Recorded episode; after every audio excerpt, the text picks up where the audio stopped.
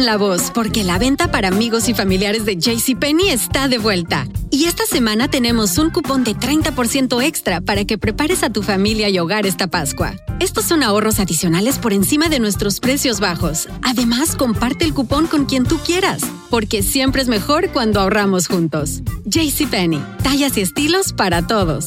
Oferta válida del 11 al 17 de marzo. Aplican exclusiones. Detalles en la tienda jcp.com.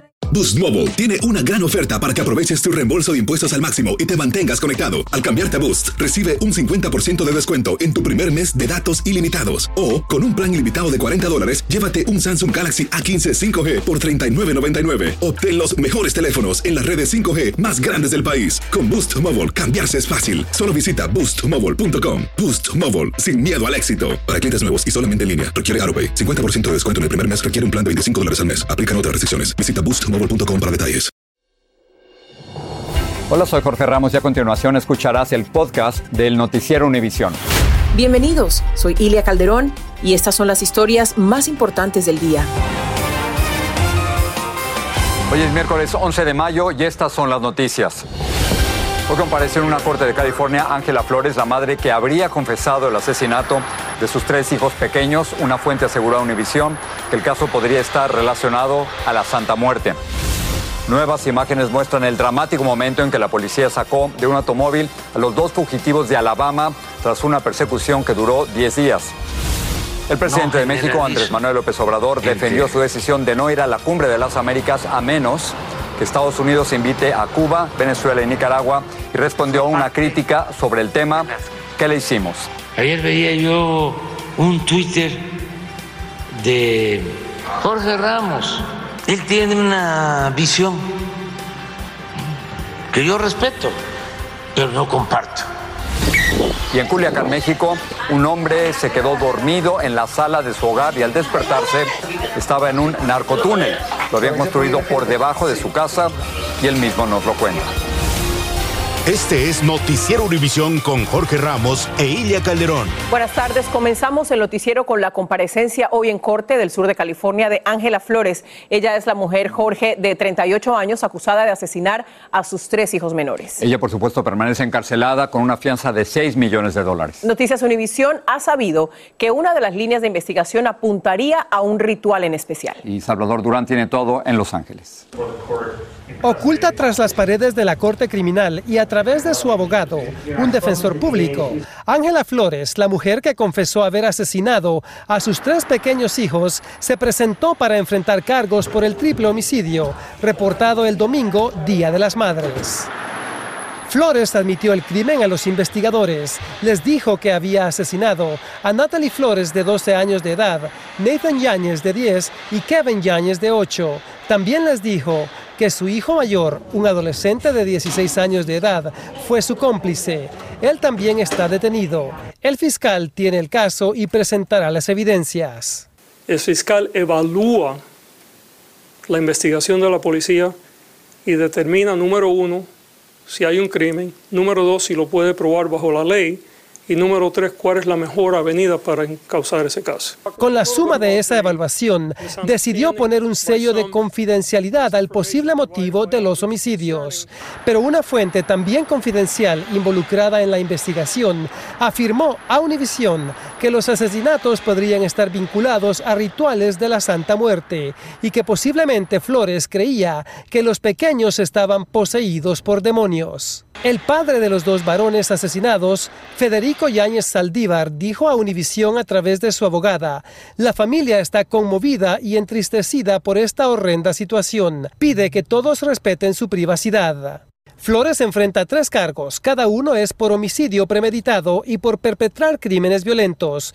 El adolescente de 16 años de edad y presunto cómplice de los homicidios permanece arrestado en reclusorio para menores sin derecho a fianza. El abogado defensor de Ángela Flores le pidió al juez posponer la lectura de cargos y le ha dado una nueva fecha. Será el próximo 10 de agosto. En Los Ángeles, California, Salvador Durán. Univisión. Líderes de una iglesia de California dicen que realizaron un ritual para eliminar espíritus malignos a una niña de tres años que luego falleció. La iglesia, evangélicas, apóstoles y profetas, funciona en una residencia de San José. Documentos judiciales indican que los padres creían que la niña estaba poseída porque se despertaba y gritaba periódicamente. Medios locales señalan que a la niña la sometieron a una ceremonia de 12 horas en la que sufrió lesiones en los ojos, el cuello y el pecho. La Fiscalía de Nuevo León, México, aún no tiene los resultados de la autopsia a Yolanda Martínez, la joven de 26 años, cuyo cuerpo fue encontrado en un terreno abandonado en las afueras de Monterrey. Sin embargo, la principal línea de investigación es que Martínez habría acabado con su propia vida. La hipótesis se basa en el hallazgo de dos contenedores con sustancias insecticidas junto al cadáver. Tampoco se ha determinado si esas sustancias estaban en su organismo. La policía reveló nuevas imágenes del momento en que se produjo el arresto de Casey White, el fugitivo de una prisión de Alabama. La cámara de un auto patrullero captó las imágenes en Evansville, es una localidad de Indiana, donde terminó la persecución de White y de su cómplice, la ex agente Vicky White. Alorellano tiene las imágenes del arresto. Este es el momento mismo en el que la policía saca del automóvil a los dos fugitivos que mantuvieron en vilo a la nación tras 10 días de búsqueda. Todavía tiene el arma en sus manos, dijo un oficial al ver el cuerpo agonizante de Vicky White, la subdirectora de la cárcel de Alabama que ayudó a escapar a uno de los convictos que tenía a su cargo, aparentemente por amor. Se escucha decir a los agentes que la mujer tenía el dedo en el gatillo y ahora se sabe que la camioneta en la que los perseguían se volcó en una carretera de Evansville, Indiana. Una llamada al 911 captó la desesperación de ambos justo cuando su vehículo fue impactado por un agente que los perseguía. Los investigadores creen que luego la presunta cómplice de la huida se disparó. Cuando la sacaron del vehículo todavía respiraba, pero murió en el hospital a sus 56 años. Inmediatamente el convicto fue arrestado sin poner resistencia.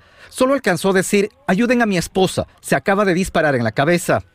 No hay evidencia de que los prófugos estén casados. Llevan el mismo apellido por coincidencia. La policía logró dar con su paradero luego de seguir varias pistas y poco a poco los fueron acorralando. Aquí se puede ver cuando un oficial de policía de Evansville fue enviado el 4 de mayo a comprobar un vehículo sospechoso en un local de lavado de autos. Más tarde se confirmó que era uno de los vehículos que usaron los fugitivos. Cerca de allí las autoridades dieron con este hotel, donde la pareja habría planeado permanecer por 14 días. Pagaron la habitación sin mostrar sus identificaciones. Tuvimos suerte durante nuestra investigación ayer. Un oficial de policía de Evansville estaba haciendo su trabajo y notó el vehículo en el estacionamiento del hotel y nos notificó inmediatamente. Esa pista dio paso a una vigilancia y al identificarlos empezó la persecución, que ya sabemos terminó trágicamente. Aquí se ve a Casey White camino a una corte donde posiblemente le ordenen confinamiento y es posible que nunca más vuelva a ver el sol. Desde Miami, Florida, Galo Arellano, Univisión. El condado de Los Ángeles logró un acuerdo extrajudicial por más de 30 millones de dólares para resolver una demanda por la muerte de un niño de 10 años presuntamente torturado por su propia madre y el novio de esta. El caso de Anthony Ábalos causó gran indignación porque hubo varias alertas sobre el maltrato que sufría. La demanda argumentaba que esas alertas no se atendieron debidamente. Jaime García tiene el reporte. 32 million El abogado de la familia de Anthony Ábalos anunció que el condado de Los Ángeles ofreció pagar 32 millones de dólares en un acuerdo provisional para resolver la demanda por negligencia contra su departamento de servicios infantiles. Obviamente el dinero no va a cambiar el modo de que el niño ya no esté aquí. El 10 de junio de 2018, Anthony fue encontrado inconsciente dentro de la casa donde vivía con su mamá, el novio de ella y tres hermanitos. Un día después, el niño de 10 años murió en un hospital y la autopsia reveló severos golpes y moretones en su cuerpo, así como daño cerebral que le provocó la muerte.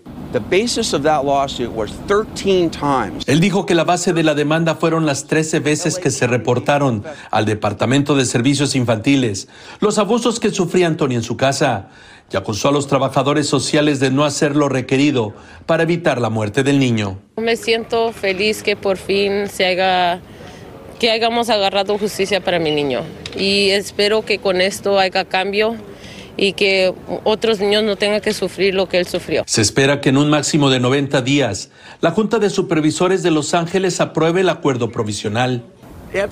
Notablemente conmovido, el abogado de las familias señaló que buscará cambios en las leyes de California para evitar que otros niños víctimas de abuso infantil mueran debido a la negligencia de las autoridades. Mientras tanto, la madre del pequeño Anthony y el novio de ella se encuentran en la cárcel enfrentando un juicio criminal como responsables de la muerte del niño. De ser declarados culpables, pueden ser sentenciados a la cadena perpetua. En Los Ángeles, Jaime García, Univisión.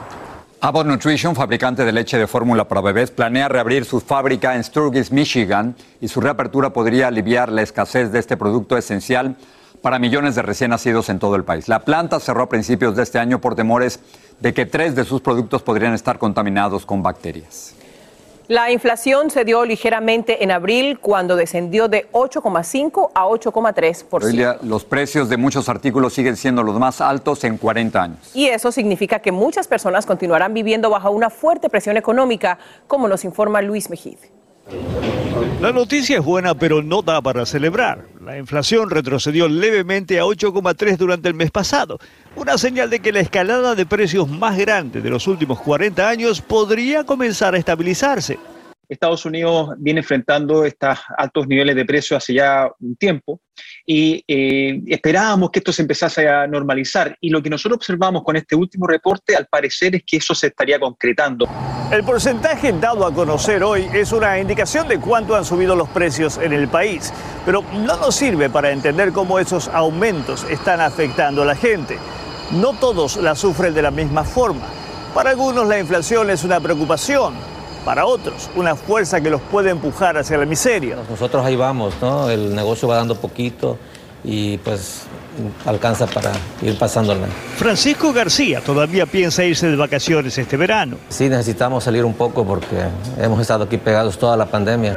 Para Rosalio Fernández la inflación es algo mucho más difícil. Todo está subiendo y subiendo y subiendo y... Como su sueldo no alcanza, es uno de muchos que cada semana viene a buscar donaciones de comida. Prácticamente si no viniéramos a estos programas, este, no sé, no sé qué, qué haríamos principalmente en esta pandemia, ¿no?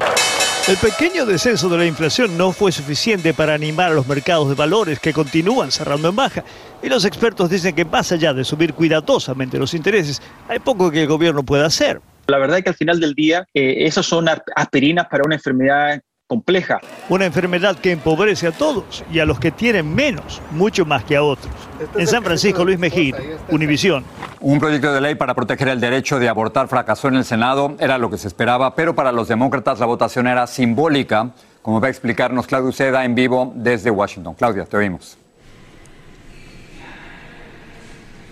Así es, todos los republicanos bloquearon este proyecto de ley con la ayuda de un demócrata. Se trata de Joe Manchin, el senador de West Virginia. Así que los demócratas se quedaron cortos por 11 votos, necesitaban 60 y no lo lograron. Joe Manchin indicó que esta legislación no era una codificación de Roe versus Wade, sino una expansión. Y pues ahora qué va a pasar es muy probable de que este tema va a ser el centro, el tema central de muchas campañas también se van a esperar más manifestaciones hasta que la Corte Suprema anuncie su decisión. Regreso contigo, Ilia. Gracias, Claudia, por tu información.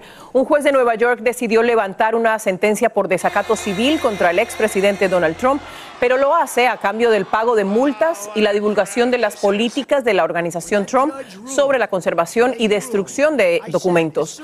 La fiscal general quiere que Trump entregue esos registros como parte de una investigación sobre fraude fiscal. Familiares de las víctimas del derrumbe de condominios de Surfside en Miami Beach, que causó la muerte de 98 personas, lograron un acuerdo de 997 millones de dólares para compensarles por la pérdida de sus seres queridos y de sus propiedades. Este acuerdo incluye a las compañías de seguros, promotores de un edificio adyacente y a otros acusados en el extenso caso civil. Esta cifra supera las expectativas de compensación. Un hombre que veía tranquilamente televisión cayó de repente a un narcotúnel junto a los muebles y otros enseres de la sala de su casa. El presidente de México insiste en que se invite a Cuba, Venezuela y Nicaragua o que no irá a la cumbre de las Américas. Una hispana logró escapar de las manos de un delincuente que intentó violarla en la oscuridad de la noche.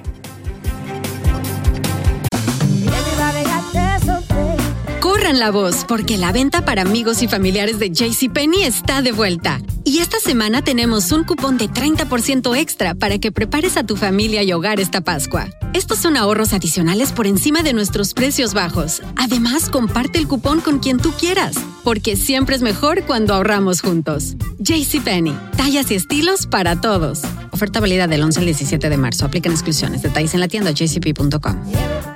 Boost Mobile tiene una gran oferta para que aproveches tu reembolso de impuestos al máximo y te mantengas conectado. Al cambiarte a Boost, recibe un 50% de descuento en tu primer mes de datos ilimitados. O, con un plan ilimitado de 40 dólares, llévate un Samsung Galaxy A15 5G por $39.99. Obtén los mejores teléfonos en las redes 5G más grandes del país. Con Boost Mobile, cambiarse es fácil. Solo visita boostmobile.com. Boost Mobile, sin miedo al éxito. Para clientes nuevos y solamente en línea, requiere AroPay. 50% de descuento en el primer mes requiere un plan de 25 dólares al mes. Aplican otras restricciones. Visita boostmobile.com para detalles.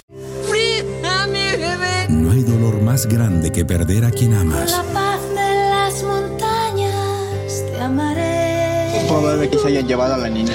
Arriesgando en lo prohibido. O vivir engañado. Te amaré. Yo soy una del Olmo y voy a recuperar la vida que me pertenece.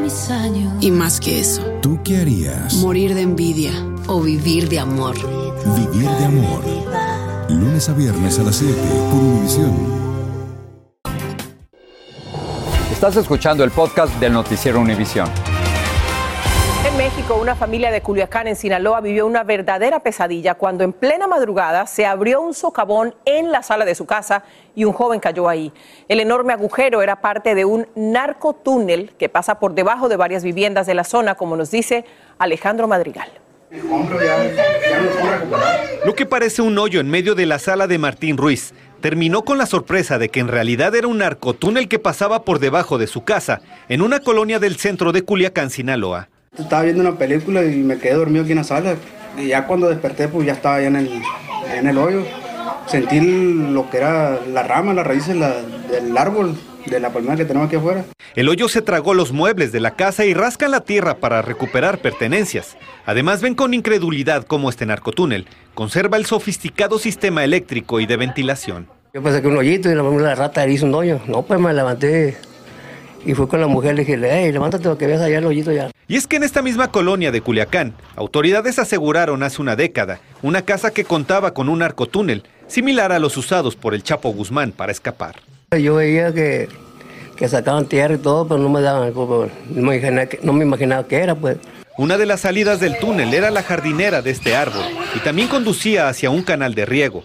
Las consecuencias de esta obra ya se ven en las casas que se hunden. Aquí se está rompiendo, cuarteando, todo el techo. Y prefieren estar en la calle. Ya no dormimos a gusto pensando que los niños se pueden caer a los hoyos o que se vaya a derrumbar la casa. Las autoridades solo taparon la entrada y no rellenaron el resto del narcotúnel, que pudo haber sido usado por el cártel de Sinaloa para esconder drogas, armas y dinero. Que nos echaran la mano aquí, a que vieran todo esto, porque si no se van a y para abajo las demás casas. Ante las afectaciones por esta obra de narcoingeniería, el gobierno de Sinaloa se comprometió a reparar los daños y rellenar el túnel 11 años después. En Ciudad de México, Alejandro Madrigal, Univisión. El presidente de México, Andrés Manuel López Obrador, ha iniciado un intenso debate en la prensa y en las redes sociales después de decir que no iría a la Cumbre de las Américas en junio en Los Ángeles, a menos que Estados Unidos invite a Cuba, Venezuela y Nicaragua. Estados Unidos no ha cambiado su postura. Y como reporta Guillermo González, el presidente mexicano insistió en un trato más igualitario de Estados Unidos con el régimen de La Habana. El presidente de México, Andrés Manuel López Obrador, reafirmó su política frente a Cuba y aludió al papel que, en su opinión, juegan los exiliados cubanos en Estados Unidos, principalmente en el sur de Florida dijo que ciertos grupos presionan a los gobiernos de Estados Unidos para sostener el embargo contra Cuba. Yo estoy seguro que ni siquiera todos los cubanos de la Florida y de Estados Unidos, alrededor de cuatro millones, está de acuerdo con esas políticas eh, inhumanas. ¿Cómo es que salió un cubano, como hay mexicanos en Estados Unidos, pero no le pueden mandar dinero a su familia. La declaración se produjo después de un trino del periodista Jorge Ramos en el que este critica la decisión de López Obrador de no asistir a la cumbre de las Américas en Los Ángeles, California, si Washington no invita a Cuba, Nicaragua y Venezuela. So do, do I want to be in the summit with these individuals? Absolutely not. I'm disappointed that the Mexican president doesn't believe in human rights because that's exactly what he's saying. El presidente López Obrador tiene todo el derecho de no ir a la cumbre de las Américas si no quiere. Lo que está pidiendo es que inviten a la fiesta a matones, torturadores, censores y represores. El presidente mexicano le respondió a Ramos diciendo que uno y otro ya decidieron sus posiciones. En eso tiene derecho. Pero no es que lo haya escogido ahora. ya llevo mucho tiempo. Como él también, con todo respeto. Las declaraciones de López Obrador tuvieron una fuerte respuesta de organizaciones del exilio cubano. La forma en que ha calificado al exilio cubano, la mentira que ha dicho de que los cubanos en la isla no pueden recibir remesas, todo eso es falso y lo que fundamenta es su discurso ideológico y parcializado sobre Cuba. La controversia tiene antecedentes. Los senadores republicanos de la Florida, Marco Rubio y Rick Scott, enviaron en septiembre pasado al presidente de México una carta rechazando la invitación que les hizo a su país hace algunos meses a los gobernantes de Cuba y Venezuela. Regreso con ustedes. Guillermo, gracias. Autoridades colombianas divulgaron un retrato hablado de uno de los dos presuntos asesinos del fiscal paraguayo Marcelo Pecci y ofrecieron un millón de dólares por información que lleve a su captura. Pecci fue baleado varias veces cuando disfrutaba de su luna de miel en una playa de Cartagena con su esposa, Claudia Aguilera. Ella declaró que un hombre bajó de una moto acuática y le disparó a su esposo a quemarropa. Autoridades creen que habría sido en represalia por la lucha de Pecci contra el narcotráfico. Las autoridades de Israel investigan la muerte de la periodista de Al Jazeera, Shirin Abu Akleh, en Cisjordania, a quien mataron a tiros mientras cubría una incursión militar israelí en Jenin. El ejército israelí planteó la posibilidad de que hubiera muerto a causa de una bala perdida de los palestinos, pero se retractó luego de esta afirmación. La víctima era estadounidense de origen palestino. En la Florida, un video publicado muestra una pelea masiva en una reunión de botes y embarcaciones conocida como Caos en el lago George 2022, al que asistieron 800 personas. Como se ve en estas imágenes, varios participantes de pie con el agua hasta las rodillas se dan puñetazos. Las autoridades detuvieron a varias personas. Vamos con Patricia y un adelanto de la edición nocturna.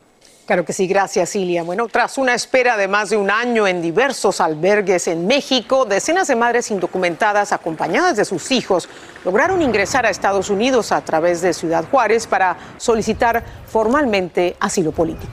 Y en Michoacán, la violencia impuesta por el crimen organizado está obligando a huir a militares, a marinos y a guardias nacionales. En un video difundido en redes sociales se observa cómo hombres armados expulsan a decenas de soldados a los que obligaron a abandonar un puesto de control. Estoy más esta noche en la edición nocturna. Espero me acompañen junto a León Krause.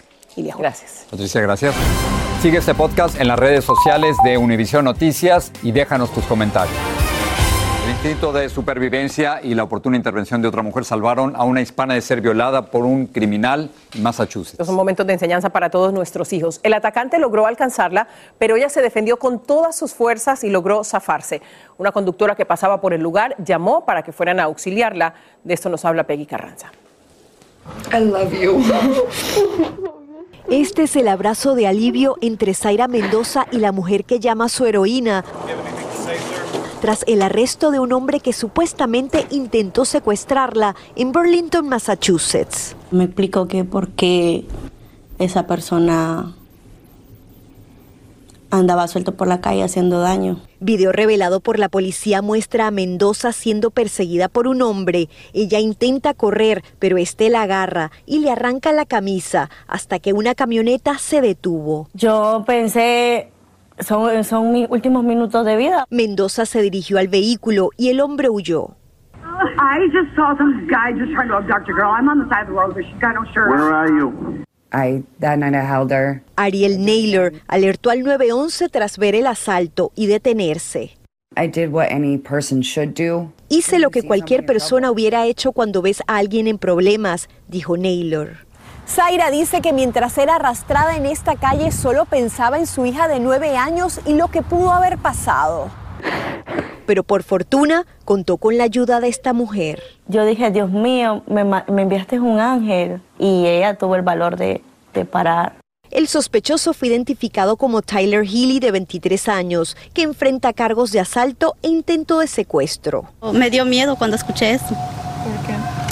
Eh, porque como siempre camino yo por ahí y da un poquito de temor. Es por esto que las autoridades aplaudieron la actuación de Naylor, que ahora comparte un lazo especial con Mendoza. En Burlington, Massachusetts, Peggy Carranza, Univision.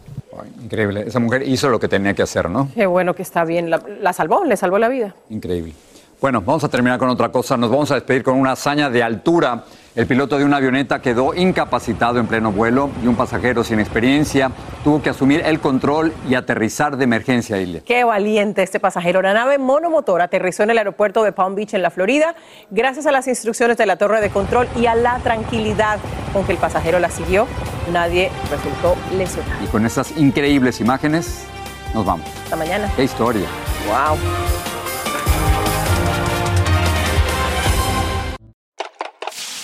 De los creadores del amor invencible, llega una historia deliciosa.